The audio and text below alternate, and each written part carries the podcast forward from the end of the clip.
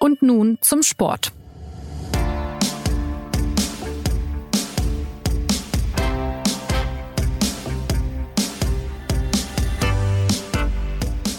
Es ist ja immer so bei der Nationalmannschaft und auch für den Nationaltrainer, dass man eigentlich so von Turnier zu Turnier denkt, dass man weiß, okay, nach einem Turnier gibt es natürlich auch eine Analyse, da wird man sich unterhalten, ist der Weg der richtige oder muss man vielleicht einen anderen Weg einschlagen. Das, das trifft ja schon auch die vielen, vielen letzten Jahre zu nach den Turnieren, dass man sich natürlich mal so ein bisschen zurückzieht und äh, sich Gedanken macht. Sich zurückziehen und grübeln, davon erzählte Bundestrainer Joachim Löw noch vor wenigen Tagen recht entspannt. Wir hörten seine Aussagen vor dem verheerenden 0 zu 6 gegen Spanien in der Nations League. Jetzt, nach dem Spiel, ist der Katzenjammer rund ums Nationalteam groß. Und Löw dürfte nicht mehr so entspannt sein, denn es geht nun tatsächlich um seinen Job als Bundestrainer. Das Spiel in Sevilla hat die DFB 11 erschüttert. Das hat dazu geführt, dass Löw von einem Großteil der Öffentlichkeit in Frage gestellt wird. Und es hat gezeigt, dass Redebedarf besteht. Damit begrüßt sie Jonas Beckenkamp zu und nun zum Sport, dem Podcast für Bundestrainerfragen der Süddeutschen Zeitung. Unsere Experten sind heute Christoph Kneer, der sein Diplom in Yogilogie, sage ich mal, schon vor vielen Jahren summa cum laude abgeschlossen hat. Hallo Christoph. Hallo, die, die Dokumente liegen aber nicht mehr vor. Hauptsache, es war kein Plagiat. Äh, und äh, zweiter Gast ist Martin Schneider, der mindestens ebenso gut Bescheid weiß. Also wir haben heute die geballte Yogi-Kompetenz hier im Podcast. Ja, reden wir mal über, über Löw als Person, diesen manchmal schwer zu ergründenden Menschen aus dem Schwarzwald, der jetzt tatsächlich für, naja, mehrere Monate in Klausur geht, wie er angekündigt hat, um alles zu hinterfragen. Christoph, worüber wird der Bundestrainer konkret nachdenken jetzt? Also ich glaube, diesmal geht er ja nicht mehrere Monate in, in Klausur. So war es ja nach den, nach den Turnieren 2012 und äh, 2018, als der DFB jeweils kurz davor war, die Behörden einzuschalten, um eine Vermisstenanzeige aufzugeben.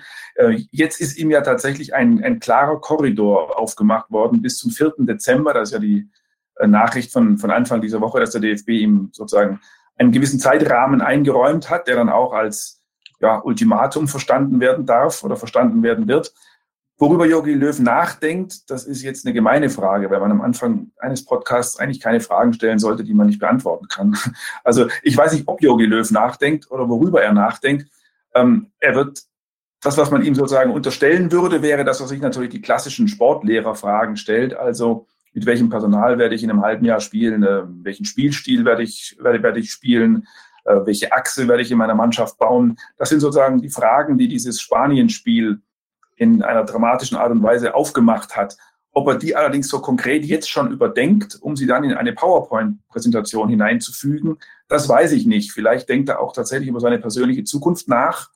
Ähm, das ist ja das, was ihm so ein bisschen smart inzwischen versucht wird, äh, nahezulegen. Ähm, allerdings, wenn man den Jogi Löw über die Jahrzehnte jetzt verfolgt hat, würde ich sagen, deutet im Moment wenig darauf hin, dass er Tendenzen erkennen lässt, vielleicht selber zu gehen. Ich glaube, darüber denkt er nicht nach. Also der Bundestrainer hört wohl eher nicht von selbst auf. Der vierte Zwölfte scheint jetzt der Stichtag zu sein. Äh, bis zu diesem Tag wünscht man sich im Verband Antworten von ihm. Äh, Martin, das alles klingt ja so, als hätten wir das irgendwie schon mal gehört. Der Christoph hat auch angesprochen, 2012, 2018 äh, besonders nach der letzten verhunzten WM in Russland wollte sich Löw ja auch hinterfragen und vieles anders machen. Was ist denn seitdem passiert? Also wenn wir ein kurzes, äh, wie sind wir eigentlich hier hingekommen machen wollen, dann äh, kann man so sagen, dass der, der Bundestrainer äh, eben nach der WM 2018, wie, wie Christoph gerade gesagt hat, nach einer gefühlt auch sehr, sehr langen Zeit äh, sich, in, äh, sich in München hingesetzt hat und eine Analyse der WM vorgelegt hat, äh, die hauptsächlich aus äh, zwei Sachen bestand, nämlich einmal einer, äh, einer Selbstgeißelung. Äh, er warf sich äh, selbst Arroganz vor, äh, dass er einige Sachen da nicht erkannt hatte und Fachlich äh, hat er sich da vom, vom geliebten Ballbesitz Fußball verabschiedet, hat gemeint, dass dieser Stil, äh, dass man sich quasi ewig den Ball zuschiebt, wie die, die Spanier das äh, jahrelang vorgemacht haben, dass der zu Ende ist. Und dann ging er aber, und personell hat er im Prinzip gar nichts geändert. Er Sami Kedira nicht mehr eingeladen, hat äh, einen Co-Trainer Thomas Schneider ähm, entfernt Und dann ging man in die Nations League, ähm, hat zwei okay Spiele gegen Frankreich gemacht und hat dann gegen die Niederlande noch mal krachend verloren. Und das war der Moment, wo dann der Bundestrainer der Meinung war, es geht nie mehr so weiter und hat ähm, Boateng, Hummels und Müller äh, mitgeteilt, dass sie nicht mehr zur Verfügung stehen. Und dann hätte man ja eigentlich in die neue EM gehen sollen, die dann halt nicht stattgefunden hat. Äh, und jetzt sind wir mit dem 0 zu 6 in Spanien irgendwie wieder, wie du sagst, man hat das Gefühl, man ist wieder am Anfang. Ich glaube, man muss eins noch dazu sagen, weil du, weil du gerade sagtest, Martin, wenn wir jetzt sozusagen überlegen, wie sind wir hierher gekommen, dann ist, glaube ich, eine Sache äh, wichtig zu sagen.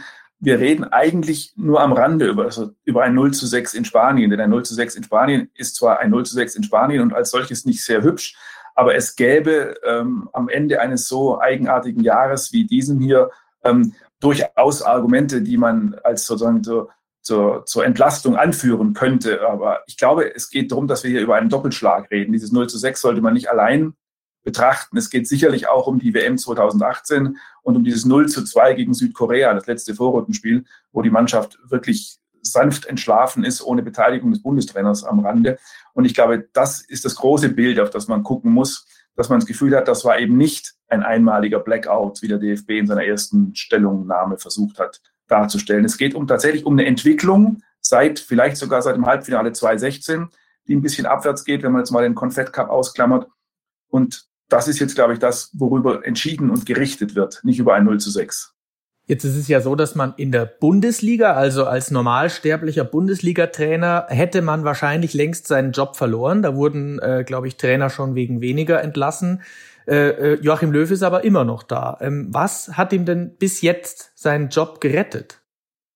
Also ich glaube, es sind, es sind zwei Dinge, die man sagen muss. Es sind die zwei banalen Dinge, die aber einfach, so banal wie sie sind, immer noch ihre Wucht bisher entfaltet haben. Das eine ist, dass Joachim Löw natürlich ein verdienter Mann ist und der Weltmeistertrainer ist und man jetzt nicht so tun kann, als könnte der nichts. Das ist das eine. Ähm, und das andere ist einfach noch banaler die Nachfolgerfrage. Es gab in den Momenten, wo man es hätte tun können, nie so den klassischen Nachfolger auf dem Markt, was natürlich auch damit zusammenhängt, dass der DFB gar nicht so ganz genau weiß, wo man eigentlich Nachfolger findet. Also es gibt keinen Bundestrainermarkt für den DFB, der, wenn man sich wenn man in die DFB-Geschichte mal reinschaut, hat der DFB sich ja seine Nachfolger quasi immer selbst, immer selbst gedreht. Also da, da wurden immer die, lange Jahre wurden die Assistenten einfach dann zum neuen Chef. Dann gab es so kurze Ausnahmen mit dem Franz Beckenbauer. Ähm, aber der DFB hat ja nie, wie andere Verbände, irgendeinen ausländischen Trainer von einem Vereinstrainermarkt sich gepflückt, sondern das war immer irgendwie eine spezielle Art und Weise. Deswegen war der DFB da auch ein bisschen überfragt und hat dann gedacht, na ja, das ist ein verdienter Mann, jetzt probieren wir es einfach nochmal.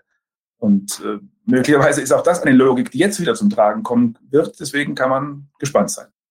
Ja, wie geht es denn jetzt nun konkret weiter? Also der 4. Dezember wird als sehr entscheidender Tag genannt. Ich darf das auch nochmal zitieren, was der DFB da heute verkündet hat.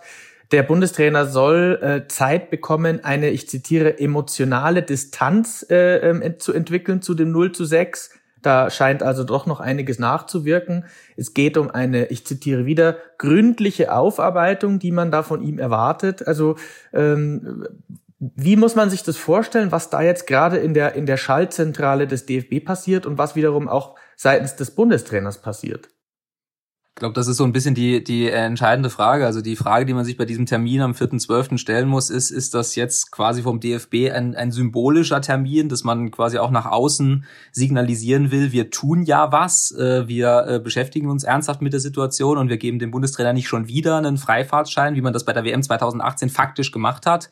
Ähm, oder ob man halt wirklich ernsthaft darüber nachdenkt oder ob es halt ernsthaft eine Option ist, äh, Joachim Löw vor der EM abzulösen, wenn wir, wie, wie Christoph gesagt hat, davon ausgehen, dass er von selbst nicht zurücktreten äh, will und dass man die Lage für so gravierend hält, dass man einen durchaus verdienten, sehr verdienten, auch historisch verdienten Angestellten des DFB äh, in, in der Corona-Zeit quasi unehrenhaft entlassen möchte und dann durch eine mehr oder weniger unklare Nachfolge ersetzt. Das sind so die, die entscheidenden Fragen der nächsten Wochen und Monate, glaube ich.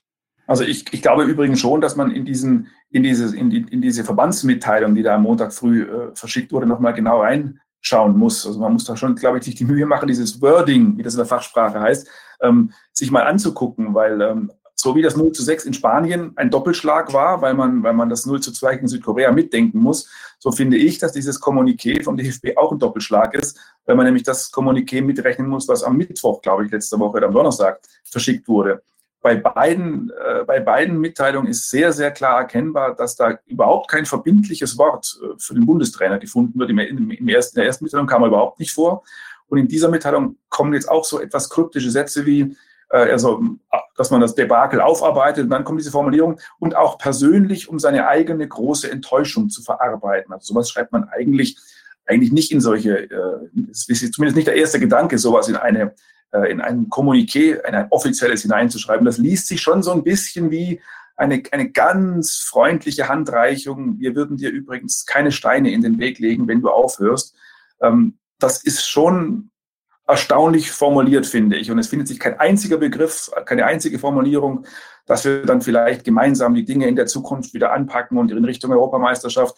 Das ist alles unterblieben. Und nachdem das schon zum zweiten Mal unterblieben ist, innerhalb von ein paar Tagen, wäre ich jetzt mal geneigt, das für Absicht zu halten. Also, äh, es klingt auf jeden Fall nicht so erbaulich und auch nicht mehr so positiv äh, was die Lage natürlich erklärt. Ähm, man kann sich ja auch mal fragen, rund um den DFB gab es ja zuletzt auch zum Beispiel einen Auftritt von Oliver Bierhoff, der über eine ähm, dunkle Wolke äh, sich beklagt hat, die also über der Nationalelf hängt. Die Menschen würden sich nicht mehr für die Mannschaft begeistern, die Menschen würden vielleicht nicht mehr im Fernsehen so zahlreich zuschalten. Ähm, äh, könnt ihr mal überreißen, ganz grob, was sind denn die Dinge, ähm, die die Menschen ein bisschen DFB-müde gemacht haben?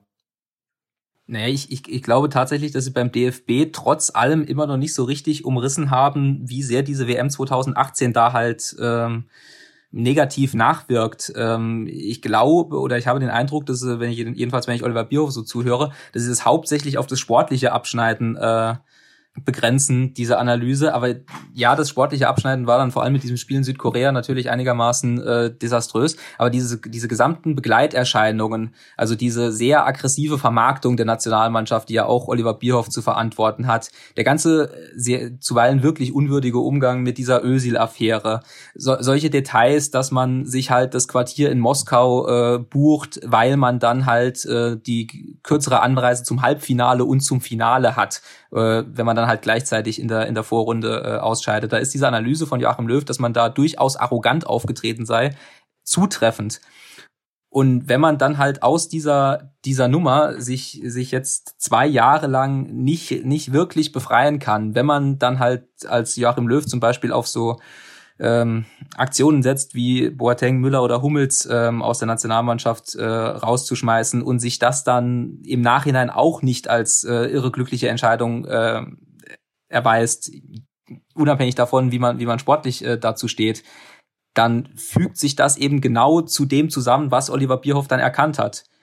Zumal sie, äh, oder so Sachen, die, die man jetzt schon fast schon wieder vergessen hat, wie zum Beispiel, dass auch vor der Corona-Pandemie die Nationalmannschaft tierisch Probleme hatte, äh, Stadien voll zu kriegen, weil sie sich als, ähm, als Familiennationalmannschaft ein bisschen inszeniert hat, äh, die Eintrittspreise aber vergleichsweise hoch waren. Und das, das kommt, fügt sich dann zu so einer, zu so einer Suppe zusammen, zu so einer negativen Stimmung, die sich dann an den, an den Personen manifestiert, die eben schon ewig dabei sind, Löw, Bierhoff vor allem.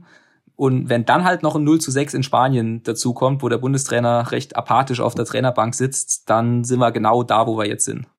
Ich glaube, das, was du gerade gesagt hast, ähm, eines war, war, war durchaus en, entscheidend, weil die wenn, wenn du sagst, dass die beiden, die beiden Vorzeigeburschen schon sehr lange dabei sind. Ich glaube tatsächlich, dass es sehr viel mit, ja, wie man so schön sagt, weichen Faktoren, mit gefühlten Faktoren zu tun hat, die gar nicht unbedingt fair sein müssen, die es aber einfach nun mal gibt. Ich glaube, dass man bei Joachim Löw inzwischen einfach beim sogenannten Mann auf der Straße, äh, falls es den überhaupt gibt, wobei ja eigentlich im Moment, im Moment eher der Mann im Homeoffice wäre, also dass der sogenannte Mann da draußen oder da drinnen dieses Bundestrainers einfach ein bisschen überdrüssig ist. Das mag man für unfair halten, aber man hat das Gefühl, dass die Leute da einfach ähm, jetzt was anderes gerne sehen würden. Und wenn man den Jogi Löw bei Länderspielübertragungen sieht, dass man das Gefühl hat, der, der sollte jetzt da aus dem Bild gehen, der stört mich jetzt. Und das, das mag, wie gesagt, das mag nicht gerecht sein, aber diesem Gefühl wird man natürlich dann nicht Herr, wenn man solche, solche Spiele abliefert und dann dabei, wie, äh, wie ich schon gesagt, einfach apathisch auf der Bank sitzen bleibt. Und ich glaube, jetzt fällt Jogi Löw das, was er über Jahre eigentlich bewundernswert hin, gekriegt hat, das fällt ihm jetzt so ein bisschen auf die Füße. Wenn man sich mal überlegt, dass man den Jogi Löw öffentlich schon ganz, ganz lange kennt, seit 2004, spätestens seit Cheftrainer beim DFB 2006, dann muss man immer noch sagen, man weiß über diesen Mann ja eigentlich erstaunlich wenig. Man weiß wenig wirklich über sein Privatleben, man weiß wenig über sein politisches Denken oder was der privat macht oder ob der ein Buch liest. Und das hat in Erfolgszeiten war das sozusagen der Mann, der ein Geheimnis hat und der sich ein Geheimnis bewahrt hat. Und das war irgendwie spannend. Jetzt in Misserfolgszeiten ist es nicht mehr der Mann, der ein Geheimnis hat, sondern es ist eher der Mann, der uns allen ein Rätsel ist. Und ähm, ich glaube, dass ihm das jetzt tatsächlich als Schuldigkeit, als Kauzigkeit ausgelegt wird. Und dazu kommt tatsächlich ja sein, dieser Charakterzug, dass er dazu neigt, sich in die Einsiedelei zu verkriechen, wenn es ihm nicht mehr läuft. Und ähm, das führt bei den Leuten tatsächlich inzwischen ja, zu einem gewissen Überdruss. Wenn ich dazu kurz noch was sagen darf, also der, der, der Mann, der Mann im Homeoffice oder die Frau im Homeoffice, also wenn ich mit Menschen äh, rede, die jetzt nicht Teil der SZ-Sportredaktion sind und sich halt nicht beruflich äh, ständig mit Joachim Löw, der Nationalmannschaft. Man sollte mit solchen Menschen ja auch nie reden, die nicht Teil der Sportredaktion sind natürlich. Abs abs absolut, man bekommt ganz faszinierende Perspektiven. Äh, also die, äh, die, da kommt halt immer, was wir eben auch schon angedeutet haben, so nach dem Motto, wie viele Chancen kriegt der eigentlich noch?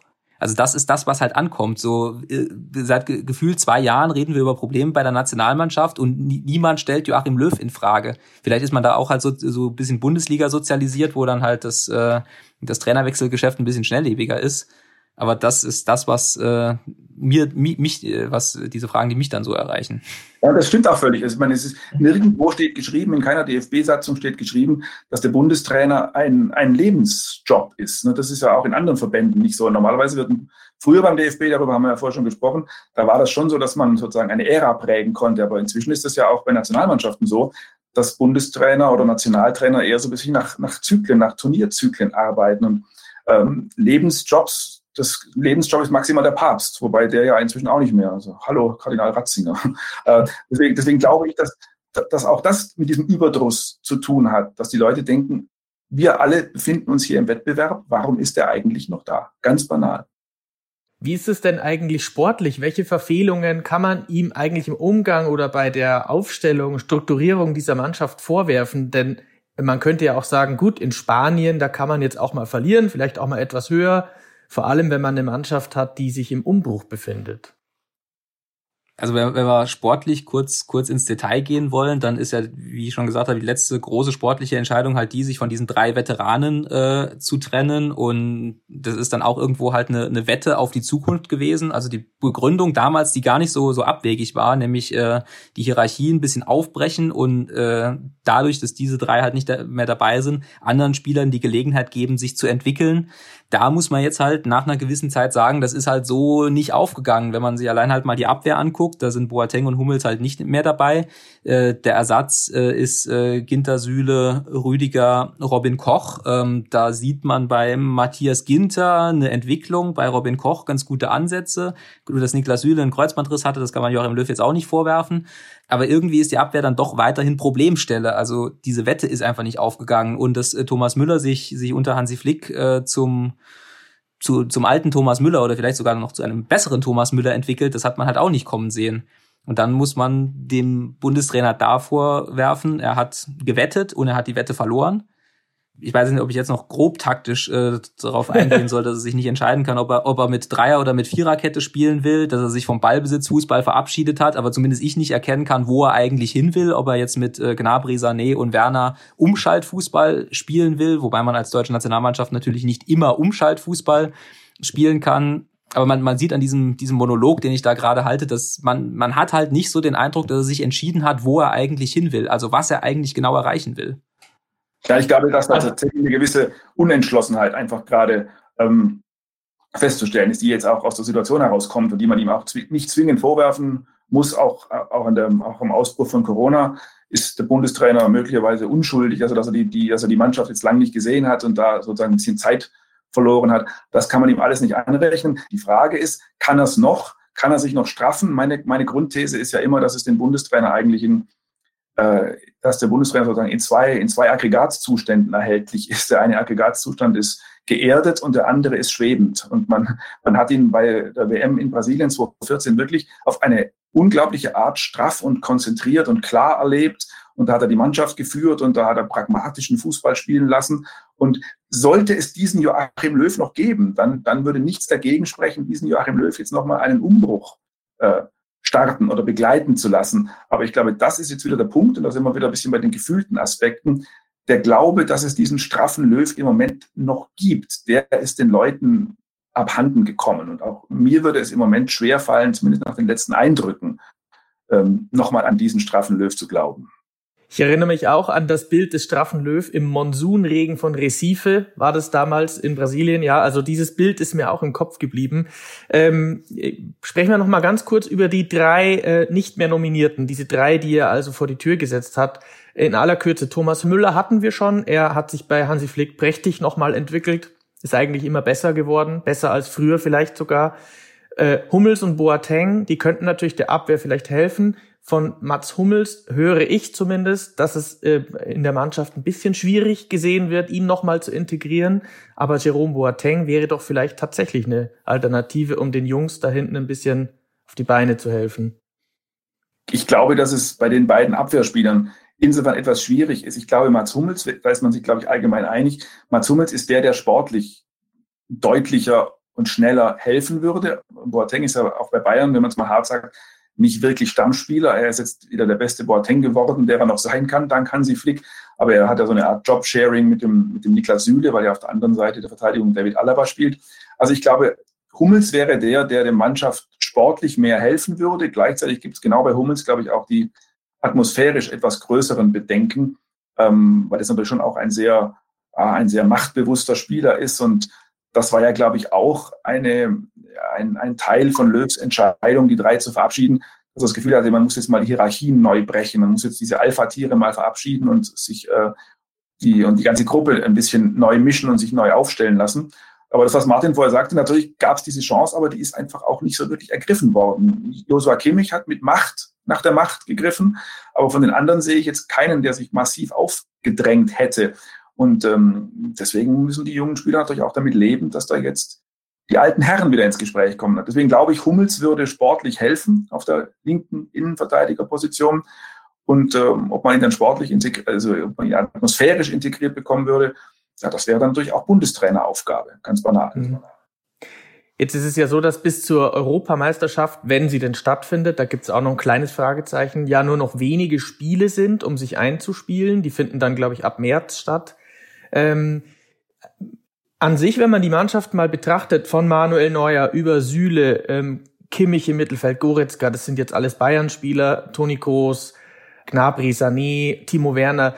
Mein Eindruck ist, dass man mit dieser Mannschaft, mit diesen Spielern doch eigentlich eine vernünftige Nationalmannschaft hinbekommen müsste. Oder wie seht ihr es? Absolut.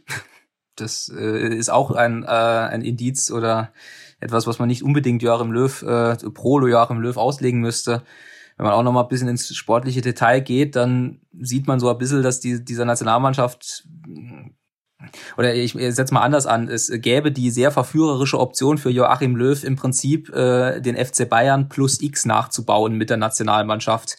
Wenn er zum Beispiel Thomas Müller wieder zurückholen würde, dann äh, könnte er im Prinzip ein komplettes Mittelfeld äh, aus äh, Kimmich Goretzka Müller plus die zwei Außensprinter, Sané Gnabry, äh, Neuer im Tor, vielleicht Süle in der, in der Abwehr, dann hätte er im Prinzip eine Bayern-Achse plus noch ein paar Spieler. Das wäre eine verführerische Option, die man dann zum Beispiel aber äh, einem Toni Groß erklären müsste. Also ich finde zum Beispiel auch, um auf die Frage von Jonas zurückzukommen, dass das eine Mannschaft ist, die bei einem, das weiß man ja nie, aber bei einem günstigen Turnierverlauf in einer zugegebenermaßen schweren Gruppe, die mit ein bisschen Glück und mit wenig Verletzungen kann diese Mannschaft genauso in der Vorrunde ausscheiden, wie sie aber auch im Finale stehen kann. Und das ist eine Mannschaft, die sehr viel Potenzial hat und die man nicht an diesem 0 zu 6 ähm, messen sollte. Und deswegen fand ich auch ähm, zum Auftakt der vergangenen Länderspielkampagne diese, diese Ruckrede, die Oliver Bierhoff gehalten hat, fand ich eigentlich, ja, ich fand die eigentlich ein bisschen, ein bisschen verquer. Und ich fand, dass das eher, eher ein Ruck in die falsche Richtung war. Oliver Bierhoff hat ja sozusagen ähm, aufgefordert, gerne ihn und den Bundestrainer in die Verantwortung zu nehmen, aber doch bitte die jungen Spieler in, in Ruhe zu lassen. Ich, ich zitiere jetzt etwas frei. Ähm, das finde ich das absolut falsche Signal. Das sind auch gar keine jungen Spieler. Das sind 25-Jährige, die beim FC Bayern und in der Champions League spielen. Ich finde, dass man denen weder Welpenschutz noch ein Alibi verschaffen muss. Das sind Spieler, die sehr genau wissen, was auf diesem Niveau gefragt ist und die auch straffe Führung vorausgesetzt, in einem EM-Finale auftauchen können. Das ist überhaupt gar keine Frage. Jetzt äh, dazu kann man noch anmerken, dass die Spanier im Übrigen, glaube ich, im Durchschnitt eine jüngere Mannschaft haben und wahrscheinlich etwas weiter sind in ihrem Umbruch, den vielleicht ja schon vollzogen haben. Grundsätzlich ist so ein Umbruch offenbar ja wahnsinnig schwierig. Auch die anderen Nationen brauchen da immer eine Weile, wenn man an die Engländer denkt, die Italiener. Und es hängt natürlich auch mit den Personen zusammen. Spekulieren wir mal noch ein bisschen zum Abschluss. Ähm, es gibt ja schon Vorschläge um eine Löw-Nachfolge. Die Medien sind da schon sehr schnell dabei. Aber äh, die Wunschkandidaten Jürgen Klopp, Thomas Tuchel, Hansi Flick, die sind offenbar alle schwer zu, äh, zu haben. Die sind nicht verfügbar. Sie haben Jobs in ihren Vereinen. Warum erscheint denn zurzeit einzig Ralf Rangnick als aussichtsreicher Kandidat? Gut, man kann auch sagen, immerhin also gibt es einen aussichtsreichen Kandidaten. Es gab auch Zeiten, da gab es nicht mal den. Also ich, ich glaube schon, dass Hansi Flick natürlich der ideale Mann für diesen Posten wäre. Man weiß ja inzwischen, wie, was, man kann ja nachträglich an seiner aktuellen Arbeit bei Bayern äh, ablesen und rückwärts erahnen, was sein Einfluss gewesen sein muss auf Joachim Löw in diesen gemeinsamen Zeiten. Deswegen glaube ich schon, dass er dann die Idealbesetzung wäre. Aber der hat nun mal lästigerweise im Moment gerade einen anspruchsvollen Job. Ralf Rangnick wäre ein Mann, an den man sich herantrauen muss, aus, aus zwei Gründen. Erstens, weil, weil er natürlich als, als ehrgeizig und widerborstig gilt und seine klaren Vorstellungen hat, auch was sein Personal anbelangt, Trainerstab und so. Und er gilt natürlich ein Mann, äh, als ein Mann, dessen Fußball im Grunde ein bisschen entgegengesetzt ist zu dem, den der FC Bayern spielt und den die deutsche Nationalmannschaft spielt. Das würde jetzt zu tief in die taktischen äh, Details führen, aber er ist ja ein Mann, der, der den, sozusagen den Fußball eher, wie das so schön modern heißt, gegen den Ball denkt, während Bayern und Nationalmannschaft den Fußball mit Ball denkt. Aber ich glaube, dass sowohl Rangnick als auch die Nationalmannschaft äh, klug genug wären, um sich da anzunähern. Also Ralf Rangnick ist natürlich schon äh, eine Kapazität auf dem Markt und ich glaube auch, dass der das könnte und vor allem glaube ich auch, dass er das machen würde. Kurzer historischer Rückblick noch. Ähm, muss es denn dann am Ende wieder eine sogenannte Trainerfindungskommission richten? Und wenn ja, Wer trägt dann bei der Verkündung des neuen Bundestrainers ein so schönes Sakko wie damals Uli Stielicke? Vielleicht erinnert ihr euch. Naja, möglicherweise also, trägt Uli Stielicke selbst das Sakko. Der ist nämlich in China entlassen worden. Der ist auf dem Markt. Ich sag's nur. An, an, ansonsten ist äh, ausschließlich Julian Nagelsmann der äh, würdige äh, Nachfolger für äh, außergewöhnliche Mode in jeglicher Form. Auch noch ein Kandidat und der jüngste im Bunde. Also der äh, kann es tatsächlich ja auch noch in der übernächsten Ära irgendwann noch werden. Ja, damit sind wir so langsam durch. Oder schwirrt euch noch was im Kopf herum, was noch unbedingt hinaus muss? Um diesen bunten Schluss von dir quasi nochmal aufzunehmen, da, da steckt natürlich auch ein ernster Kern drin. Diese Trainerfindungskommission, die ja, über die ja damals hinreichend und absolut zu Recht gespöttelt wurde vor 20 Jahren, ähm, die kam ja aus einem Machtvakuum, weil man nicht so richtig wusste, wer sucht den Trainer eigentlich.